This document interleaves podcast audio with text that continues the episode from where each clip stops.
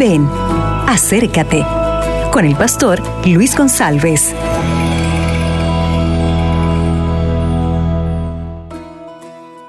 Hola mis amigos, ¿qué tal? El tema de hoy está en Isaías capítulo 59, versículo número 1.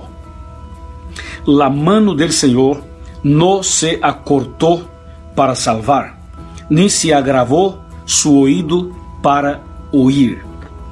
Aquí tenemos una cita impresionante, porque la Biblia hace una afirmación increíble que nos hace quitar todas las dudas, porque existen personas que piensan que la mano de Dios no está sobre ellas y que el Señor tampoco escucha las oraciones de ellas.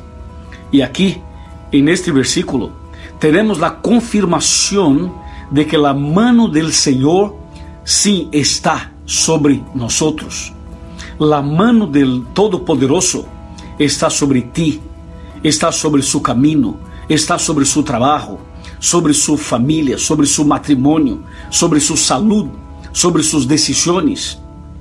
Y su oído está abierto para escuchar cada oración, cada clamor silencioso de um coração contrito. Meu amigo e minha amiga, esteja seguro, esteja segura que nosso querido Padre Celestial não te abandonou, não abandonou a você.